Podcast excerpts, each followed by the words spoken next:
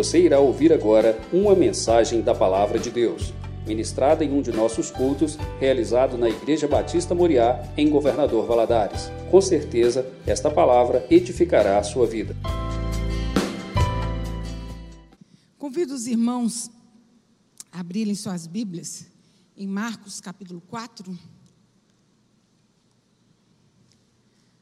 Marcos capítulo 4, a partir do verso 35.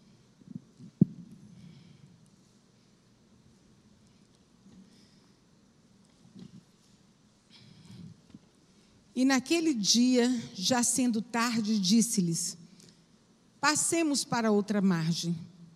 E eles, deixando a multidão, levaram consigo, assim como estava no barco. E havia também com ele, com ele outros barquinhos. E levantou-se um grande temporal de vento, e subiu as ondas por cima do barco, de maneira que já se enchia. E ele estava na popa dormindo sobre uma almofada, e despertaram-no, dizendo-lhe: Mestre, não se te dá que morramos? E ele, despertando, repreendeu o vento e disse ao mar: Cala-te, aquieta-te. O vento se aquietou e houve grande bonança. E disse-lhes: Por que sois tão tímidos? Ainda não tendes fé? E sentiram um grande temor e diziam uns aos outros: Mas quem é este que até o vento e o mar lhe obedecem? Pai, te agradecemos, Senhor, pela tua palavra. Te agradecemos, Senhor, pela oportunidade que temos de estarmos reunidos para juntos louvar o teu nome e meditar na tua palavra. Que teu Espírito Santo, que nos convence, que nos do nosso pecado, do nosso juízo, que nos convence, Senhor, meu Pai celestial, a buscarmos o Senhor. Foi o teu Espírito Santo que trouxe cada um dos que aqui estão, daqueles que nos assistem. Pai celestial, que o teu Espírito Santo possa falar aos nossos corações, nos trazer a resposta que precisamos e a paz que necessitamos para viver. É que oramos a Ti em nome de Jesus. Amém. Nós sempre, quando nós lemos a Bíblia, nós vemos essa mensagem, nós vamos nos lembrar de outra passagem também de Jesus com, com os discípulos numa tempestade. Só que essa outra tempestade, os discípulos já estavam em alto mar, eles ficaram presos por causa de uma tempestade, eles remavam, remavam e não saíam do lugar. Quando eles viram Jesus andando sobre as águas. Aí Jesus vem, entra no barco, faz o mar aquietar. Né? Primeiro Pedro vê Jesus andando sobre as águas, fica entusiasmado, Senhor, também quero andar. E ele desce, anda com Jesus, mas por um instante ele tira os olhos de Jesus e começa a afundar e pede socorro. Jesus vem, levanta Pedro, os dois entram dentro do mar, do barco. E Jesus manda o vento e a chuva pararem e, e parou. E essas duas, tanto esse texto que nós lemos como esse que eu acabei de citar, todos os dois falam de tempestade. A diferença de um e de outro é que nesse que nós lemos agora, Jesus estava dentro do barco. Jesus estava dentro do barco. E o tema da nossa mensagem de hoje é quando Jesus está no barco. Ele estava no barco, aqui o texto nos fala que Jesus ele estava no barco dormindo. E a tempestade veio e abateu ali naquele momento aquele barco. E foi muito forte, um vento muito forte que que deu ali naquele lugar. Eu imagino os discípulos preocupados, surpresos, o fato de Jesus estar no barco e a tempestade vir. Mas Jesus não, tava, não estava no barco. Por que, que a tempestade veio? E, eu, e nós, quando nós lemos esse texto, nós vamos ver que eles aprenderam duras lições no meio dessa tempestade. E são, são lições que nós também precisamos sempre nos lembrar, precisamos aprender é, com esse texto que ele nos apresenta.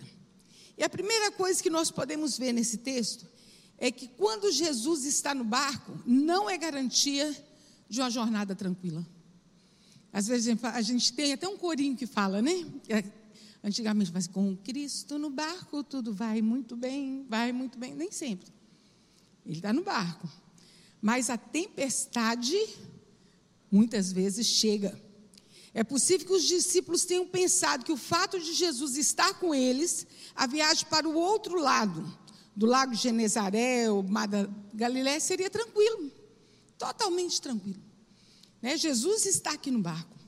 Mas em Mateus, conta essa mesma história, Mateus capítulo 8, versículo 24, diz que o barco era varrido pelas ondas. Quando a gente vai uma casa, a gente joga a vassoura para lá, passa a vassoura para cá. Eu fico imaginando essa cena. O barco não devia ser uma embarcação muito grande. E aquilo o vento levava para um lado, levava para o outro. Mateus diz desse jeito: que o barco era varrido pelas ondas sem que os discípulos pudessem fazer nada para mudar o curso, para mudar a situação daquilo que estava acontecendo. Lucas, que também estava no barco, ele diz assim, em Lucas 8, 23, que eles passaram risco de afundar. Imagina a situação. Tem coisas que nós, quando lemos na Bíblia, parece uma coisa tão óbvia. Mas pensa você estar dentro de um barco à noite, escuro, vento, e você pensar assim: agora nós vamos morrer, agora acabou. Esse, esse mar da Galileia, como chama, o lago Genezaré, o mar de Tiberíades, ele tem cerca de 21 quilômetros de comprimento e 13 de largura. Realmente parece um mar, né? mas não é.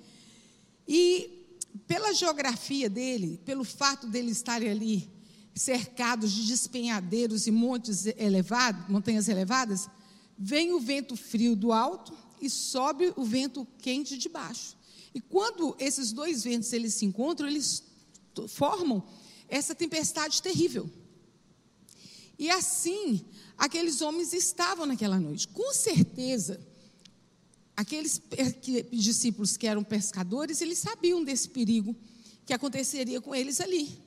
Era normal, talvez já tivesse até acontecido. Mas só que agora, naquele dia era diferente. Jesus estava no barco. Jesus estava no barco. E isso faria uma grande diferença. Daí que nós podemos ver o desespero que eles acordam Jesus. Hoje, gente, tem uma coisa que às vezes nos deixa irritado. A gente está passando por uma situação um pouco agoniante. Quem está perto da gente está assim, plácido, né? Eu não estou nem aí para você. Eu creio que, de repente, eles olharam para Jesus. Nós estamos aqui, o barco está quase afundando, ele está dormindo. E eles acordam Jesus, e eles não acordam Jesus de qualquer jeito. Eles acordam Jesus violentamente. Sacode Jesus. Mestre, o senhor não se importa? O barco vai afundar. O senhor não se importa conosco? Nós vamos morrer, Senhor. Como que isso pode estar acontecendo? Nós não podemos nos enganar nem pensar que vai ser diferente em nossas vidas, pelo fato de nós termos entregado nossa vida, o controle da nossa vida ao Senhor Jesus. Pensarmos que não, vai, não virá problemas, que não virão aflições, se o próprio Jesus já falou: No mundo tereis aflições, mas tende bom ânimo. Eu venci o mundo. Enquanto estivermos aqui nessa terra, enquanto nós vivermos aqui, teremos tempos de bonança? Teremos. Né? Às vezes a gente está passando por um momento tão tranquilo que dá até um gelo assim, ai meu pai. Mas tem tempo de guerra tem tempo de luta. Mas nós não devemos parar de, de orar, nós não devemos parar de vigiar, independente de tempo.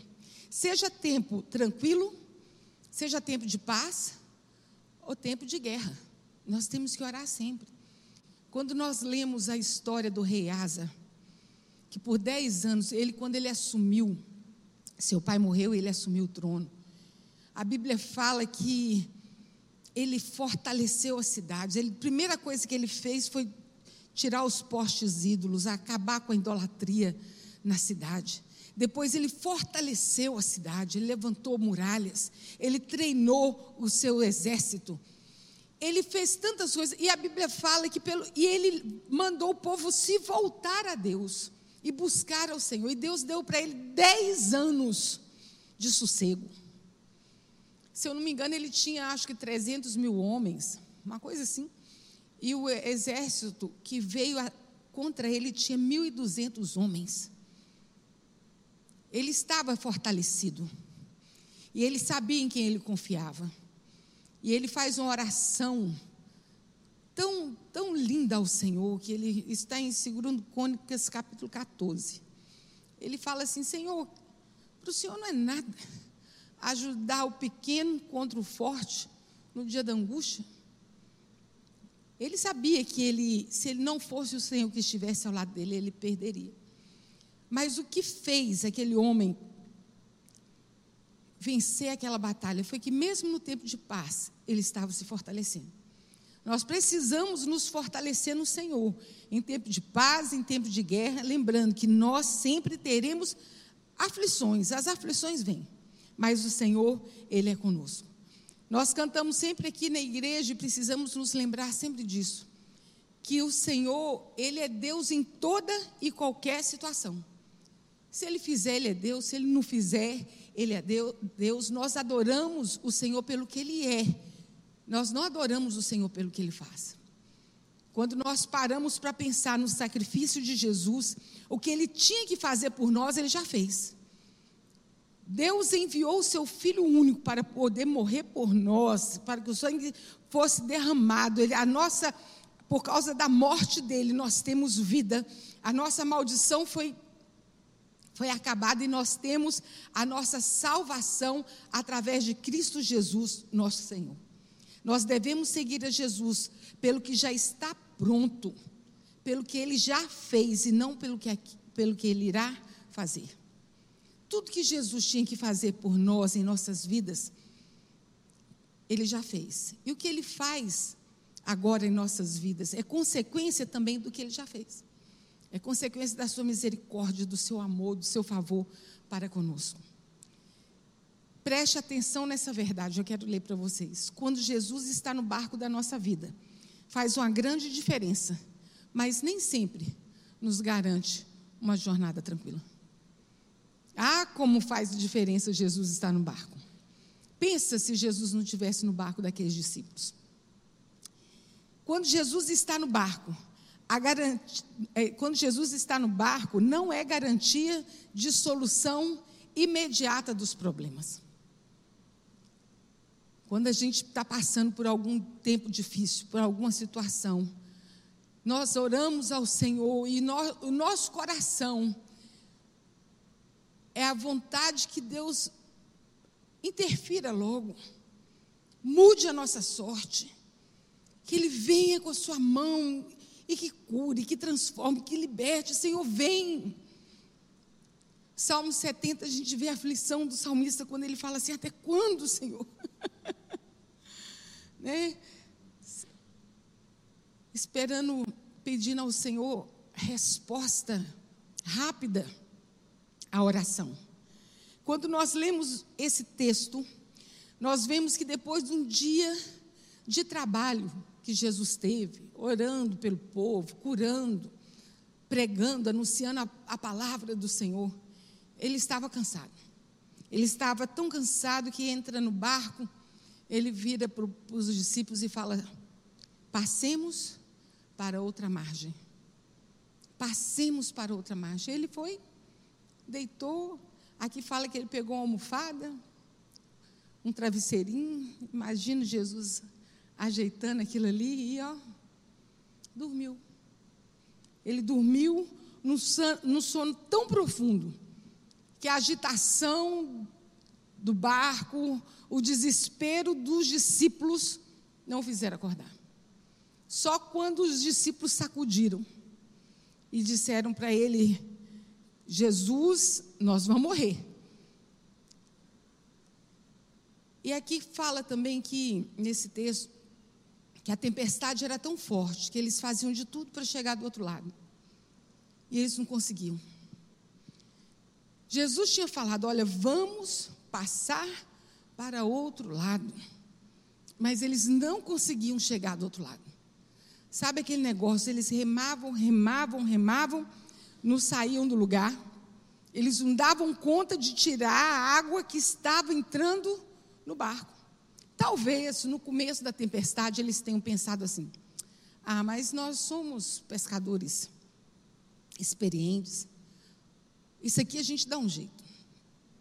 Às vezes a situação vai chegando assim para a gente tão de mansinho, né? Ah, não, isso aqui eu sei como resolver, isso aqui como. Eu sei como é que vai acabar isso aqui, eu sei como é que vai ser feito. Só que às vezes a coisa vai complicando, vai tomando uma proporção, como foi essa tempestade. Uma proporção tão grande que eles falaram: pronto, agora acabou. Agora nós vamos morrer assim. O, o, o problema, a tempestade, não acabou tão rápido quanto eles estavam pensando que fosse acabar. Aquela tempestade, ela não passava. E a presença de Jesus no barco não impediu que eles fossem atingidos por aquela violenta tempestade e nem trouxe solução imediata. Tem oração que o Senhor responde. Teve uma vez que eu que eu fiz uma oração e o Senhor respondeu tão rápido que eu brinquei assim: Nossa, se eu soubesse, eu fosse responder, ia responder tão rápido, eu teria pedido mais algumas outras coisas. eu teria pedido mais. Tem, eu tenho uma oração que ele fala assim: Antes quer que clame, eu vou responder. Tem outras orações que a gente tem que clamar e esperar, esperar com paciência no Senhor. Como diz o Salmo, o Salmo 40, esperei com paciência no Senhor e Ele ouviu o meu clamor. Uma coisa que é difícil de nós associarmos, né? Esperar com paciência. Esperar e paciência são dois, duas coisas que não combinam. Quando a gente está esperando, quando nós estamos esperando, muitas vezes nós não estamos com tanta paciência para poder esperar. Mas é esperar com paciência. Esperei com paciência no Senhor. E ele se inclinou para mim e ouviu o meu clamor.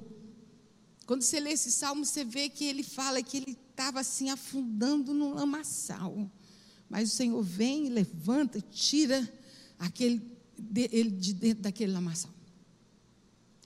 O aparente sono da indiferença de Jesus sempre tem uma razão de ser. Às vezes nós estamos orando, eu já orei assim, eu falei, Senhor, o Senhor está me ouvindo?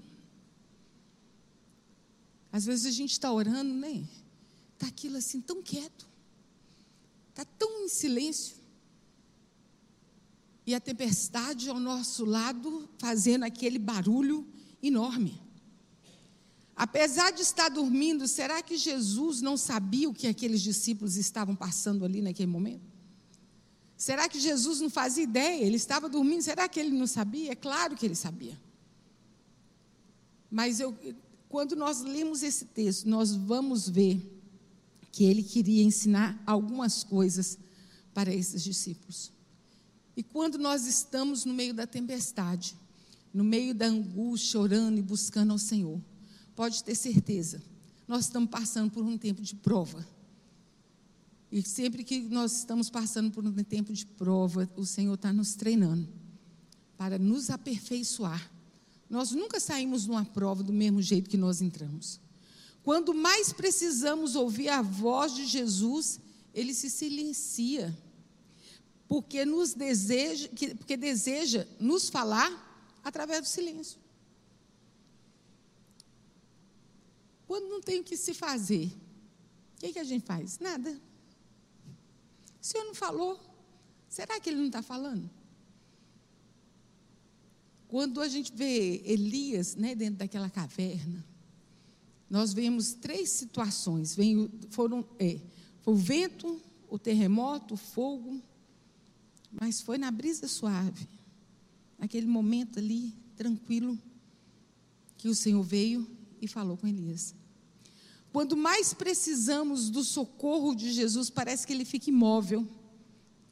É porque ele deseja exercitar em nós a fé que nós precisamos fazer com que ela cresça. O Senhor, Deus, Ele nunca está apático a situação nenhuma da nossa vida quando nós clamamos a Ele. Mas nós precisamos estar atentos com aquilo que o Senhor quer nos ensinar no meio de toda e qualquer situação. Quando Jesus acorda e fala para eles assim: homem de pouca fé, onde está a sua fé? Onde está a fé de vocês? Aí nós vemos claramente que isso era um treinamento de Jesus com aqueles homens. Jesus estava ali exercitando a fé daqueles homens no tempo difícil. Pastor Natalino é um pastor muito querido que sempre vem aqui, nossa igreja. Ele passou por um tempo muito difícil quando o menino dele era pequeno. E ele teve. Foi meningite, pastor? Ele teve meningite. Ele, o menininho dele devia ter uns cinco aninhos. E como todo e qualquer pai, ele estava muito agoniado. Aí chegou um pastor amigo dele e disse assim: fé é para essas horas. É uma frase que a gente nunca mais esqueci quando eu vi ele pregando sobre isso. Fé é para essas horas. O filho dele foi curado, o filho dele foi consagrado pastor agora na igreja dele lá. Está uma bênção trabalhando junto com o pai. E é assim, e o Senhor vai nos exercitando, nos treinando. Tem hora que às vezes nós pensamos assim: será que Jesus está dormindo no barco? Meus irmãos, pensa comigo na situação. Mesmo se ele estiver dormindo, ele, se ele estiver dentro do barco, é isso que importa. é ele estar dentro do barco. Né? E talvez a gente pense assim, mas o Senhor está demorando em vir ao nosso encontro. Parece que o Senhor não está vendo. Vamos abrir os nossos olhos e crer com todo o nosso coração que o Senhor vê, o Senhor ouve, o Senhor age mas nós não podemos esquecer que sempre no tempo do Senhor tudo é perfeito. Deus nos garante em Sua palavra que passaremos por, que não passaremos por provações, nem por tentações, além das nossas forças. Lá em 1 Coríntios 10, 13 diz assim: Não vos sobreveio tentação que não fosse humana, mas Deus é fiel e não permitirá que sejais tentados além de vossas forças pelo contrário, juntamente com a tentação, vos proverá o livramento de sorte que possais suportar. O Senhor nos dá livramento, o Senhor nos ajuda a suportar. O nosso socorro vem do Senhor, que fez os céus e fez a terra. Eleva os meus olhos para os montes, de onde me virá o socorro? O meu socorro vem do Senhor. É isso que nós precisamos lembrar. Nós não estamos abandonados nessa terra, nós não estamos sozinhos. No tempo de Deus tudo é formoso. A resposta vai chegar. Tem resposta que vem rápido.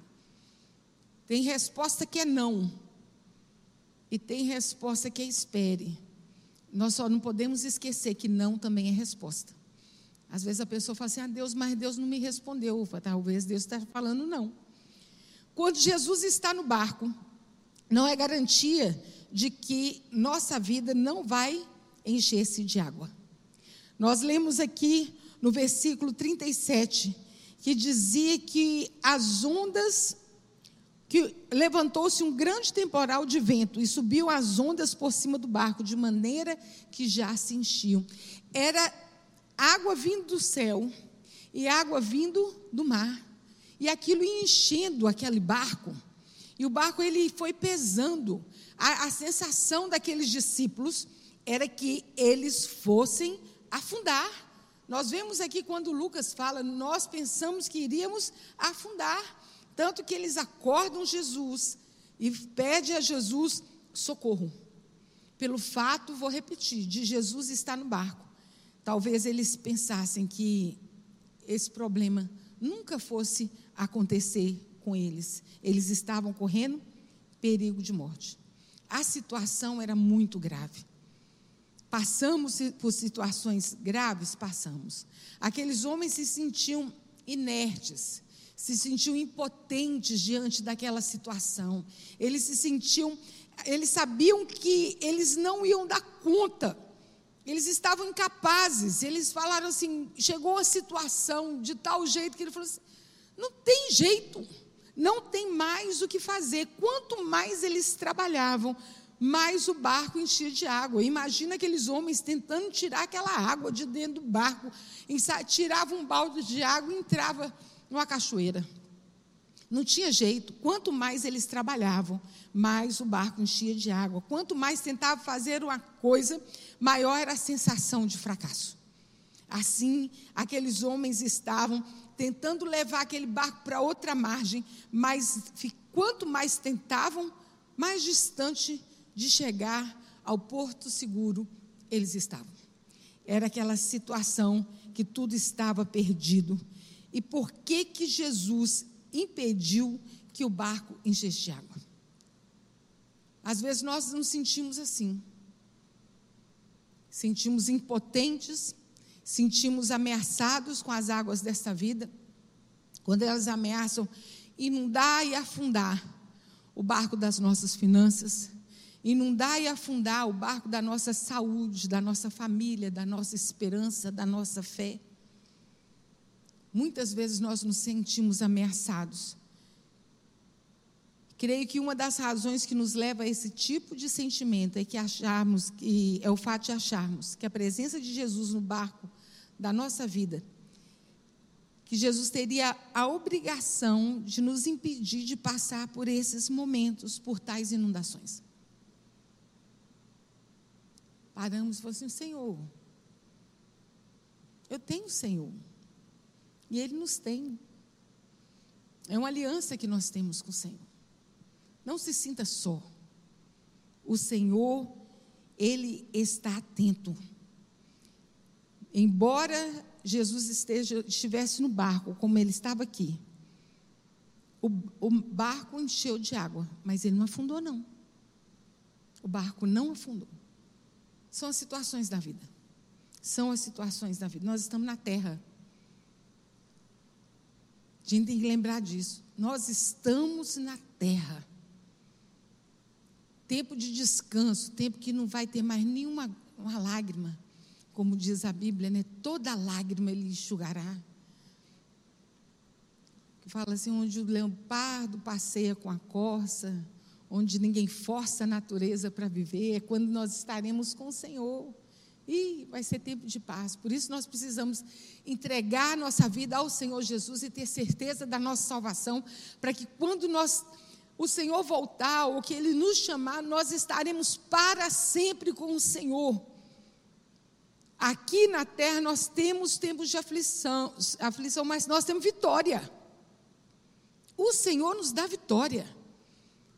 O Senhor Jesus é a garantia da nossa vitória. Eu lembro que uma vez o pastor Marcelo Gualberto esteve aqui numa das semanas da juventude e ele perguntou para a igreja assim: Você sabe a diferença? Foi na 15 semana. Entre o vencedor e o mais que vencedor? E ele explicando que o vencedor, a pessoa vence, ela trabalha, ela se esforça, ela vai lutando ali, mas ela não tem a certeza que vai vencer, né? Ela tem que ali lutar para que aquilo aconteça, pode ser que sim, pode ser que não. A diferença do vencedor para o mais que vencedor é que o mais que vencedor, ele se esforça, ele luta, ele tenta, ele vai andando na caminhada, mesmo com todas as dificuldades. Ele tem a certeza que ele já é um vencedor, porque nós somos mais que vencedores em Cristo Jesus. Que o Senhor nos garante a vitória o Senhor nos dá força. Mas enquanto estivermos aqui na terra, essa força nós precisamos buscar do Senhor todos os dias. Senhor, renova minha fé, aumenta minha fé, aumenta minha esperança, a minha paz, renova minhas forças. Não tem problema pedir ao Senhor Jesus para aumentar a fé, não. Uma vez um homem chegou para Jesus e falou para ele, pediu para ele que ele fizesse um milagre. E Jesus falou para ele: Olha, se você crer, você verá a minha glória. Ele falou assim: Senhor, eu creio, mas me ajuda a crer mais. O Senhor gosta tanto da sinceridade do nosso coração. Nós pedimos ao Senhor mais fé, mais ajuda. Talvez durante esse tempo difícil, esse tempo de, de tempestade, talvez passe no pensamento assim: não, não vou dar conta disso, não, vou deixar isso para um lado, vou desistir. Não desista. Jesus está no barco. As tempestades vêm, mas Jesus está no barco. Vamos nos lembrar sempre que quando Jesus está no barco da nossa vida, nem sempre nos garante uma jornada tranquila. Quando Jesus está no barco da nossa vida, nem sempre nos garante que o barco da nossa vida não será atingido pelas águas revoltantes dessa vida. Mas quando Jesus está no barco de nossa vida, ele nos garante uma chegada segura. Quando Jesus entrou naquele barco, ele já tinha falado para os discípulos: Nós vamos chegar lá. Ele só não falou que ia ter tempestade, ele falou que ia chegar. Mas quando nós lemos esse texto e que vemos Jesus falando, passemos para outra margem. Jesus sabia que teria dificuldades. Jesus sabia que teria empecilhos que levantariam, mas que eles chegariam são e salvo, pois tudo seria vencido. Só Jesus tem o poder de nos fazer chegar do outro lado da margem. Só Jesus tem. Então, vale tudo ter Jesus em nosso barco. Chamar Jesus para ter o controle da nossa vida. Tinha um cântico que dizia assim: Eu tenho um barco que navega sobre o mar, e o meu Jesus é o capitão. E os marinheiros que navegam ao seu lado dizem ter lavado seus próprios corações, pobres corações. Nós temos um barco, o barco da nossa vida. Mas quem tem comandado? Quando nós tentamos pegar no leme, corremos o risco muito grande de deixar o barco afundar. Mas quando deixamos Jesus ter o controle das nossas vidas, nós vamos chegar do outro lado, mais que vencedores em Cristo Jesus. Amém? Vamos orar? Pai, nós louvamos o teu nome, agradecemos ao Senhor pela tua palavra. Meu Deus, que sempre, Senhor, nós tenhamos a tranquilidade e a fé, Pai Celestial, de que o Senhor está no nosso barco, que o Senhor está no controle da nossa vida. Senhor, nós entregamos as nossas vidas ao Senhor e dizemos ao Senhor: nós descansamos em Ti, nós cremos em, em Ti.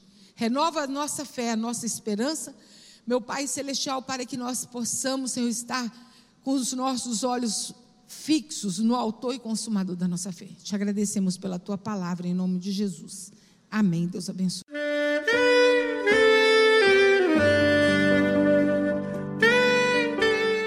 Querido amigo, Deus se interessa por você.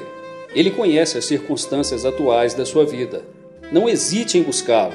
Em Jeremias 33, versículo 3, ele nos diz: Clama a mim e responder-te-ei, e anunciar-te-ei coisas grandes e ocultas que não sabes. Esperamos que a mensagem ouvida tenha falado ao seu coração e que você e sua família sejam abençoados pelo Senhor Jesus.